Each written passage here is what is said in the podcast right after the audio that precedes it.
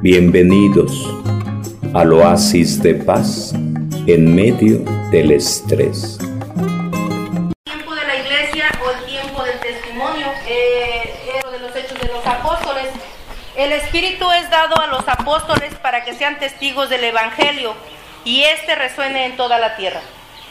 Cuando Jesús fue este, apresado, este, martirizado, crucificado, ¿qué pasó con los apóstoles? Pues que se acobardaron de inmediato, ¿verdad? Eh, incluso Pedro que decía, no, pues yo este, voy a estar contigo siempre, ¿verdad? Todos, todos tuvieron miedo de, de padecer lo mismo que padeció Jesús. Entonces, ¿cuándo, ¿cuándo es el cambio de los apóstoles? ¿Cuándo este, vuelven a, a perder ese miedo? Tener ese valor cuando llega el Espíritu Santo en la fiesta de Pentecostés, ¿verdad? Entonces dice, es Espíritu dado a los apóstoles para que sean testigos del Evangelio y este resuene en toda la tierra. ¿Sí? ¿Y qué es lo que acabamos de pasar ahorita? Pues algo similar, algo igual, ¿verdad? Los que salieron a misionar, por gracia de Dios, ¿verdad? Quizá algunos quisimos hacerlo también, pero desgraciadamente no se pudo, ¿verdad? Pero bueno, en los que anduvieron misionando, pues allí está ya el mensaje, ¿verdad? Como, como cuando los apóstoles empezaron a anunciar. ¿Sí? Entonces, pues, el tiempo, inciso C, el tiempo de la iglesia o el tiempo del testimonio. Eso lo tenemos casi todo, está concentrado en el libro de los Hechos de los Apóstoles. Ese plan lucano, sigue un itinerario geográfico que es al mismo tiempo un itinerario espiritual. Como, como no nada más, no nada más abarcar, tratar de abarcar, tratar de hacer más y más, digamos, evangelización, sino también es, este, conlleva a un itinerario espiritual. ¿Por qué? Porque de la forma como tú prediques, le vas a llegar a la gente. ¿sí? Eh, nos decía este el padre el viernes, dice que había un este, me parece que creo que fue San Francisco, ¿no? Que le decían los frailes, ¿cuándo vamos a porque estaban en los monasterios, ¿no? Y cuando bajaban al pueblo decían, ¿cuándo vamos a a predicar? ¿Cuándo vamos a predicar? Y de tanto que le insistían con esa pregunta y él les responde, ya estás predicando. Entonces, eso nos pone a pensar en que nosotros este, predicamos también con nuestra actitud. Eh, somos evangelizadores, somos misioneros eh, aquí, en la casa y donde sea. ¿Sí? Luego, entonces, este también ese es un lema de, de los catequistas, dicen, el catequista es en la iglesia, en la calle, en la casa, donde sea. ¿Sí? Entonces, ¿por qué? Porque debemos de dar un testimonio de vida. Si nosotros este, estamos a punto de, de dar un mal ejemplo, nos debe de poner a pensar qué es lo que llevamos atrás. ¿Sí? ¿Qué es lo que llevamos ya, digamos, ya sembrado? ¿Sí? ¿Por qué? Porque debemos de tener mucho cuidado. Eh, no podemos andar predicando la palabra de Dios y, andar haciendo otras cosas. Por ejemplo, en la calle nos encuentran los niños del catecismo, los muchachos, y me dicen, catequista. Y a veces ya ni me nombran por mi nombre, ¿verdad? Me dicen catequista. O sea, ¿por qué? Porque eso somos. Entonces, aquí dice que, que debemos de, de tener cuidado porque al mismo tiempo que vamos avanzando en la evangelización geográfica, vamos avanzando en la evangelización espiritual también. Entonces hay que, hay que tener cuidado. El plan lucano vamos a ver cómo sigue un itinerario. Dice, inciso A, comienza en Jerusalén, dentro del judaísmo, con el anuncio del nacimiento del Bautista, que hace de enlace entre la antigua y la nueva alianza. Eso ya lo, sabíamos, ¿verdad? que es, dice, como dice el sacerdote, es el parteaguas, ¿verdad? Donde antes de Cristo, pues se decía, antes de Cristo y ahora es después de Cristo. Es, digamos, de ahí inicia la, la nueva era, ¿sí? Inciso B dice, luego se traslada a Galilea, centro del mensaje de Jesús. Inciso C, desde Galilea Jesús se emprende su subida hacia Jerusalén. Inciso D, en Jerusalén, centro de la buena noticia, el Evangelio se anuncia en Judea, luego en Samaria y hasta los confines de la tierra. Vamos a ver la estructura o división del Evangelio de Lucas, que es así. Primer punto, introducción, infancia y preparación del misterio. Vamos a ver Lucas, capítulo 1, versos del 4 al 13. ¿Cómo, cómo iniciamos? Lucas 1, Lucas 1, versos del 4 al 13. A ver si alguien lo quiere leer, por favor.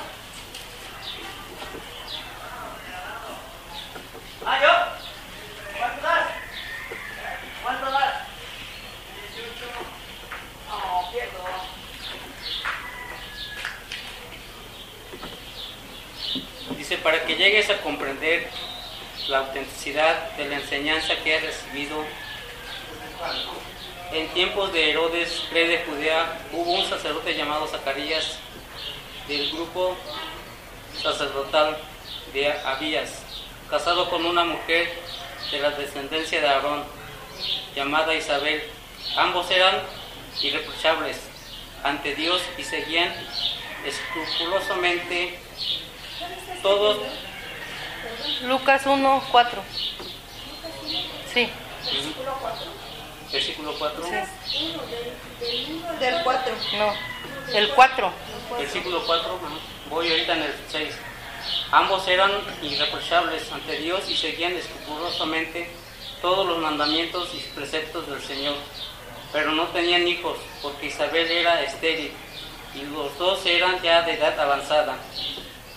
Estaba un día Zacarías ejerciendo el servicio del sacerdotal tal como le correspondía por turno a su grupo, según el rito sacerdotal, le tocó en suerte entrar en el santuario del Señor, a ofrecer el incienso. Todo el pueblo estaba orando fuera mientras se ofrecía el incienso. Y el ángel del Señor se le apareció de pie a la derecha del altar del incienso.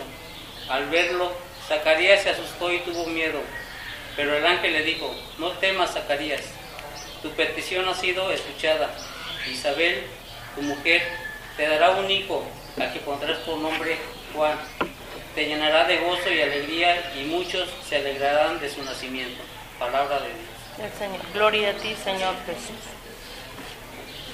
Allí vemos en, el, en ese punto que estábamos viendo introducción, cómo desde ese momento ya se está preparando, cómo va a llegar Jesús, porque este Isabel va a ser la madre de Juan, Juan el Bautista. Y Juan el Bautista es el que va a preparar el camino del Señor. Y recuerden que ya en el libro del profeta Isaías nos, nos anuncia este, una voz que clama en el desierto, ¿verdad? Esa es la voz de Juan. Sí, entonces, en el punto 2 dice Ministerio de Galilea, capítulo 4, verso 14 y capítulo 9, 50. Capítulo 4, ¿De qué? verso 14. ¿De quién, perdón? ¿De Lucas? Sí, estamos viendo Lucas. ¿De cuatro? Ajá.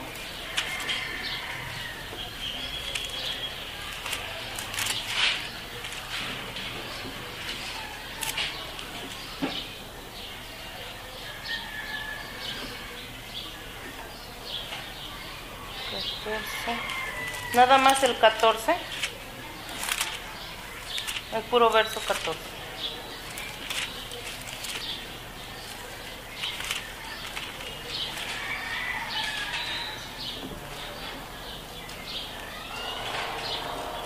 Y el capítulo 9, el verso 50.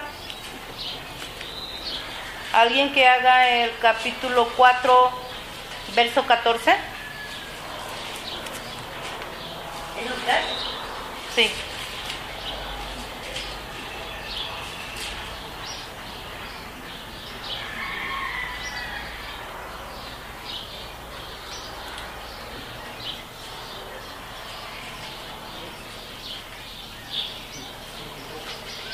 ¿Ya lo encontraron? Lucas 4, verso 14. ¿Sí? Donde dice Jesús volvió a, Ga- a Galilea con el poder del Espíritu Santo.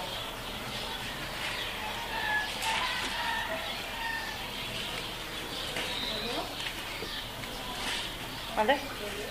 ¿Sí? Jesús volvió a Galilea con el poder del Espíritu y su fama corrió por toda la región. En el versículo 9, Verso 50. Verso 50 dice, Pero Jesús le dijo, no se lo impidan, el que no está contra ustedes está con ustedes. Está con ustedes. Palabra de Dios. del Señor. Gloria a ti, Señor Jesús. En esas, en esas citas bíblicas vemos, nos anuncia el ministerio de Jesús en Galilea. Cómo Jesús dice va a Galilea ya con el poder del Espíritu Santo.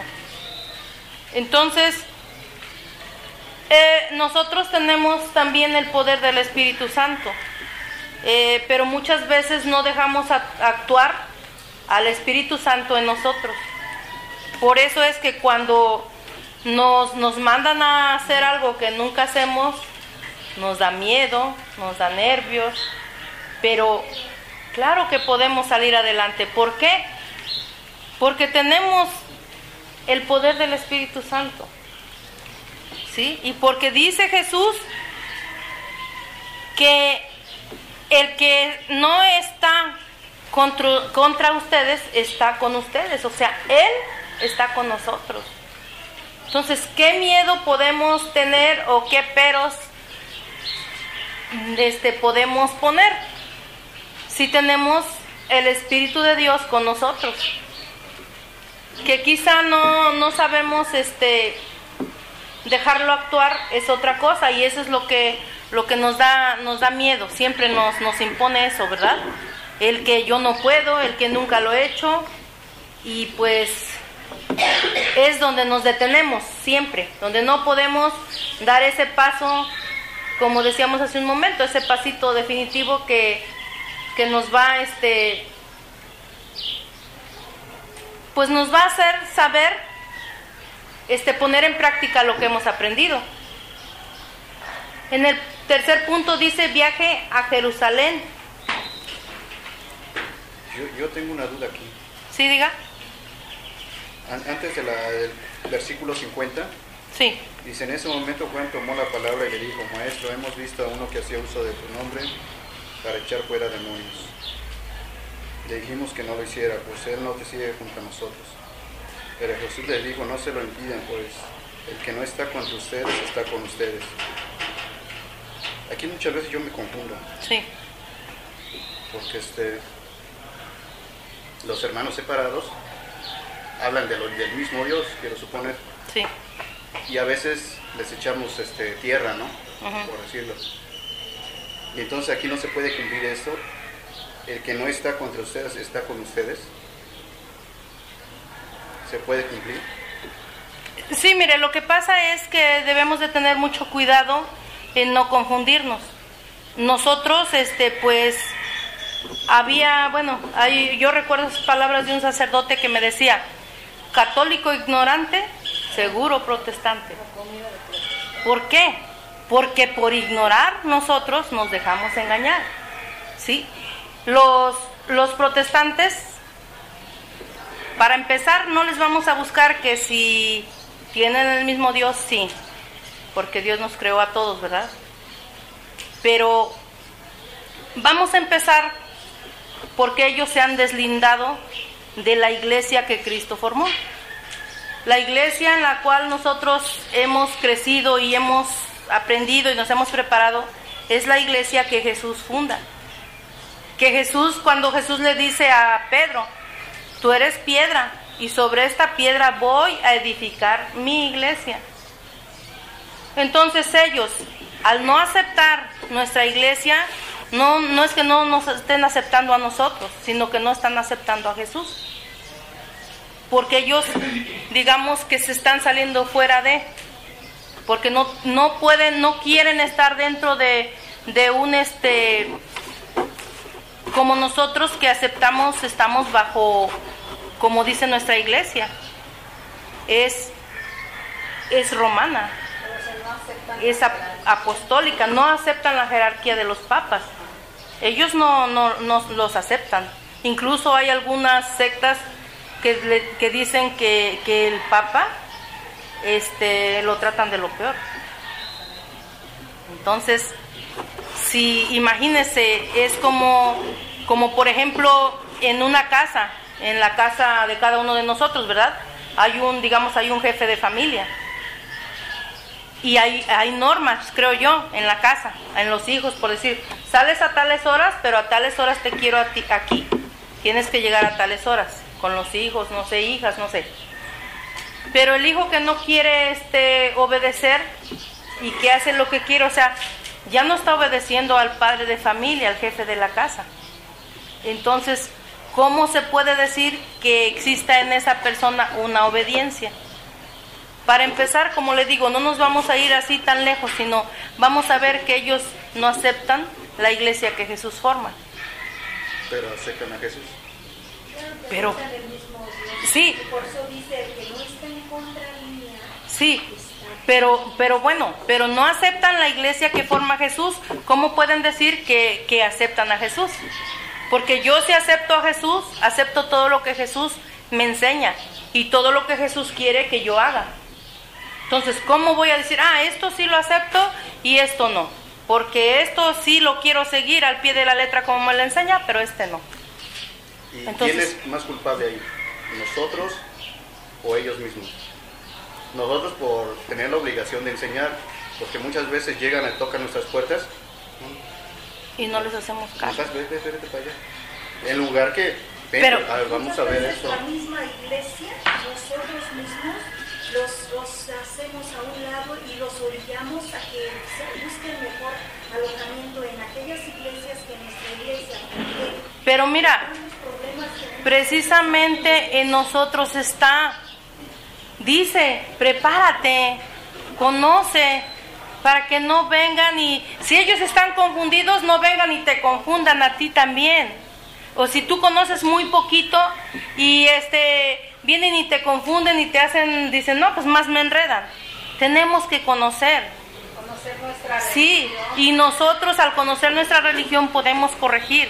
Y si ellos quieren regresar como el hijo pródigo, regresarán, pero si no, seguirán en su error. Y, y es muy difícil porque fíjense, incluso en nuestra propia iglesia católica hay personas que nada más vienen en ocasiones y lo acabamos de ver en Viernes Santo. ¿Cuánta gente vino? Era pero muchísima gente. Y esa gente, toda esa gente que vino en Viernes Santo, está cada ocho días, los domingos siquiera.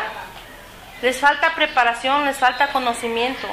Porque Sí. llegan los hermanos separados y como dice el joven, en vez de platicar con ellos, pues mejor le dices, ¿sabes? No, No, pues, tengo tiempo, no tengo vete". tiempo, los corro. ¿Por qué? Porque como que su fe hacen a que los, los corras, para decir, ¿no? Pero este, ¿por qué? Porque no quieren que los confundan, sino que ellos aunque no conocen, pero están firmes en su fe. Pero hay otros que les gusta platicar, los pasan y ahí es donde los confunden y se los llevan. ¿Sí? ¿Por qué? Porque pues no están centrados ¿Y a qué nos lleva esto? A que tenemos que prepararnos. Tenemos que prepararnos para no caer en esas confusiones. Yo cuando van a mi casa yo los paso. Los paso y los siento y los ofrezco refresco, un vaso de agua y platico con ellos. platiquen. Ya después van a ir. ¿Y qué es lo que hacen? Ya no vuelven. Señora, muchas gracias. No, ya no vuelven. Ya Yo los he recibido, que para pero ya no, ya no regresan. Porque saben, eh, o sea, ellos se dan cuenta que tú conoces y que no te van a confundir. Entonces, por, por eso les digo, necesitamos prepararnos. Eso es el arma. ¿Sí? Prepararnos para poder este, dialogar con ellos. Que ellos, él me dice de una forma, pero yo sé que no es así. Y yo le explico. ¿Con qué le voy a explicar? El Padre lo dice. No estamos este, diciendo otras cosas, sino que lo que dice en la Biblia. Y con esto nos vamos a defender. ¿Sí? Bueno, nos quedamos al final si hay comentarios. ¿eh? Este, el ministerio en Jerusalén, Lucas 19, 29 y capítulo 21, 38. Vamos a acabar noche. Lucas 19. El 29 nada más. Cuando se acercaba a Fetfagé y Betania al pie del monte llamado los olivos, Jesús envió a dos de sus discípulos y les dijo, vayan al pueblo, eso es lo que, lo que acabamos de ver eh, y de vivir, sí, ¿verdad? En, en Domingo de Ramos, cuando lo mandan que fuera, que iban a encontrar un burrito que no ha sido montado por nadie hasta ahora, desátenlo y tráiganmelo, ¿verdad? O sea, es, ese es su ministerio. Ahora vamos a ver el 21, capítulo 21, versículo 38. Y dice, y desde muy temprano todo el pueblo acudía donde él al templo para escucharlo. ¿A qué nos invita? A que debemos de acudir a escucharlo, de que debemos de acudir a prepararnos, ¿sí? Ese, ese fue el ministerio de Jesús en Jerusalén y el ministerio de nosotros es este, acudir para prepararnos. Porque si no nos preparamos, ¿qué es lo que pasa? Que vienen los hermanos separados y nos van a confundir, a confundir, sí. ¿Sí? Entonces, y también en, en Lucas 19, 29 dice, envió a dos de sus discípulos. ¿Cómo fueron a misionar? De dos en dos, ¿verdad? Aquí está. No es invento del sacerdote porque se le ocurrió que vayan de dos en dos. ¿Por qué no mandó de tres en tres, de cuatro en cuatro, no? De dos en dos, aquí está. Entonces, aquí tenemos la base. Aquí tenemos con qué defendernos. Eh, punto 5, pasión y glorificación de Jesús. Lucas 22, 1, 24 y 53. Está muy largo ese, ¿verdad? Pero bueno. Viene la traición de Judas, la cena del Señor. Y en el 53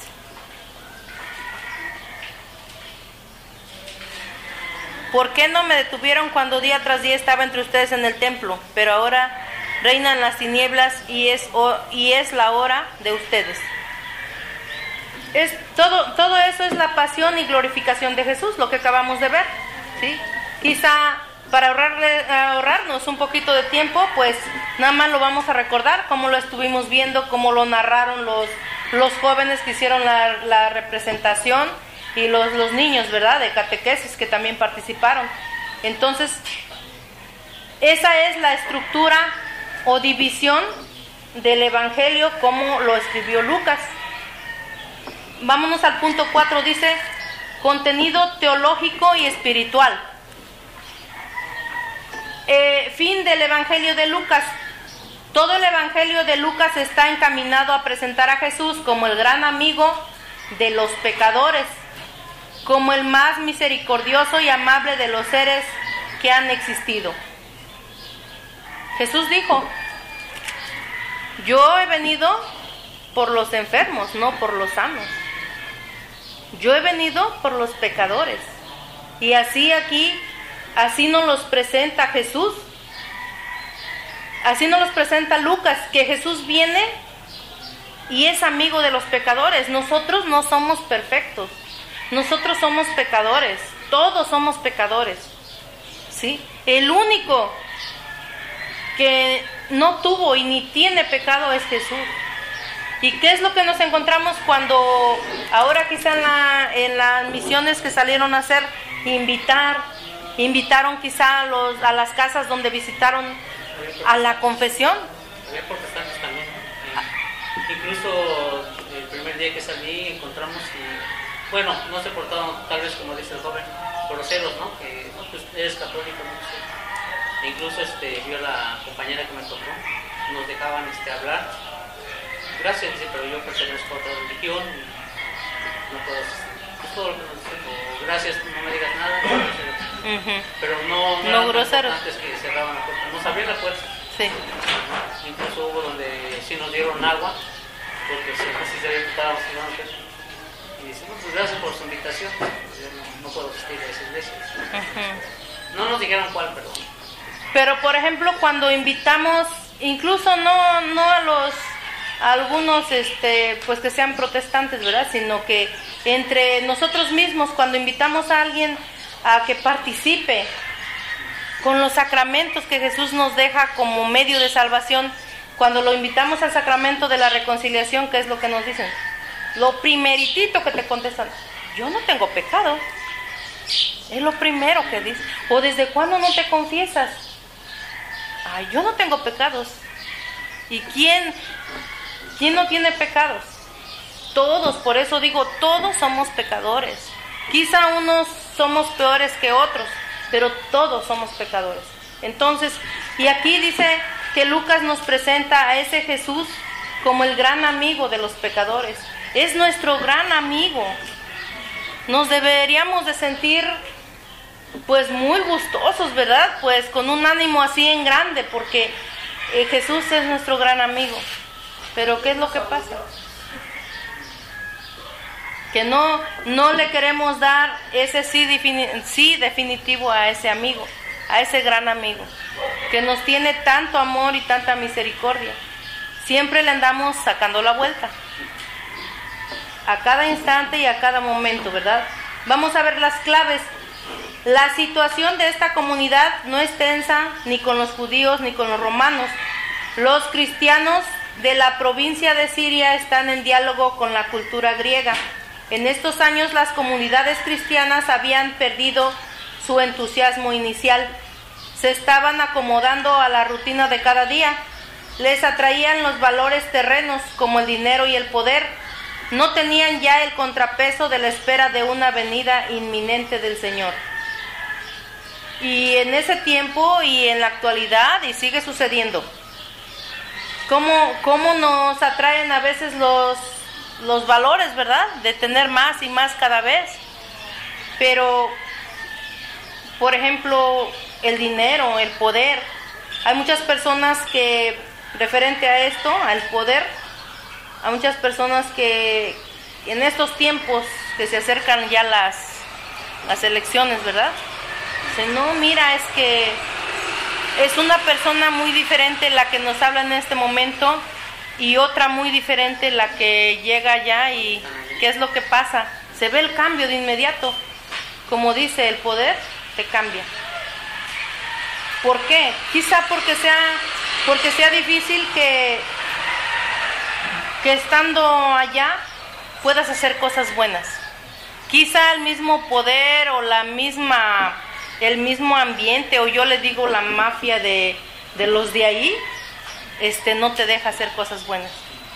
A mí me- muchas veces me han invitado a participar digo no así estoy bien porque lo que pueda hacer desde aquí este algo de bien para mi colonia para mi comunidad desde aquí porque allá yo pienso que dice por ahí no la India María las delicias del poder verdad cambia cambia uno también dicen, les atraían los valores de, este, terrenos, o sea, de la tierra, como el, este, cuando, cuando Jesús nos dice del, del, se- del sembrador, ¿no? Que tenía mucho, apenas alguien nos lo recordó por allí, que tenía mucho. y que no, pues que sus graneros ya estaban bien llenos y que ya no le alcanzaba para meter más y todavía tenía mucha cosecha. ¿Y qué es lo que dice? Ah, pues, ¿qué haré? Ah, pues ya sé, voy a tirar estos graneros y voy a hacer otros más grandes para guardar todo y que quepa todo. Ah, pues así lo hizo. Y ya me voy a dedicar a comer, a beber, a disfrutar. ¿Y qué es lo que pasa? Que en la noche, ¿verdad? Lo que le dice el Señor, insensato, ¿verdad? Esta noche vas a morir. Y todo lo que tenía, ¿para quién? ¿Para quién? Dice que sea polilla, ¿no? O el ladrón. Ahí en el cielo. Eso es lo que es muy difícil irlos, irlos atesorando, ¿verdad? Bueno, dice, en estas circunstancias Lucas trata de reactivar la fe y el entusiasmo de los creyentes para que tengan seguridad en la autenticidad de las enseñanzas que han recibido, poniendo de manifiesto el papel que tiene Jesús en la historia. Pretende escribir una historia de salvación. En este camino hacia la salvación hay que ir libres de ataduras como las riquezas y otros compromisos. Si realmente queremos dar un buen servicio al Señor, muchas veces tenemos que desprendernos de cosas.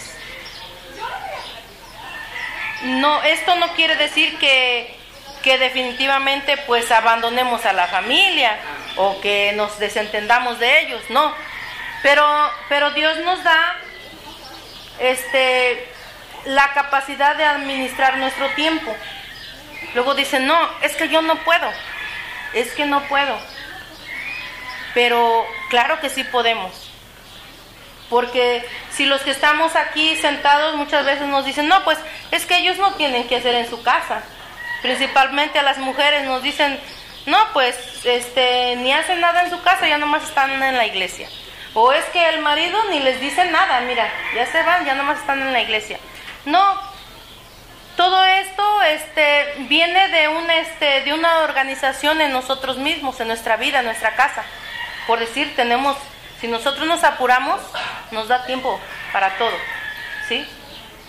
Eh, hay personas este, que apenas empiezan a acercar y dicen, no, pues es que yo antes no podía porque decía que no me da tiempo y sí me da tiempo. Entonces, el tiempo es del...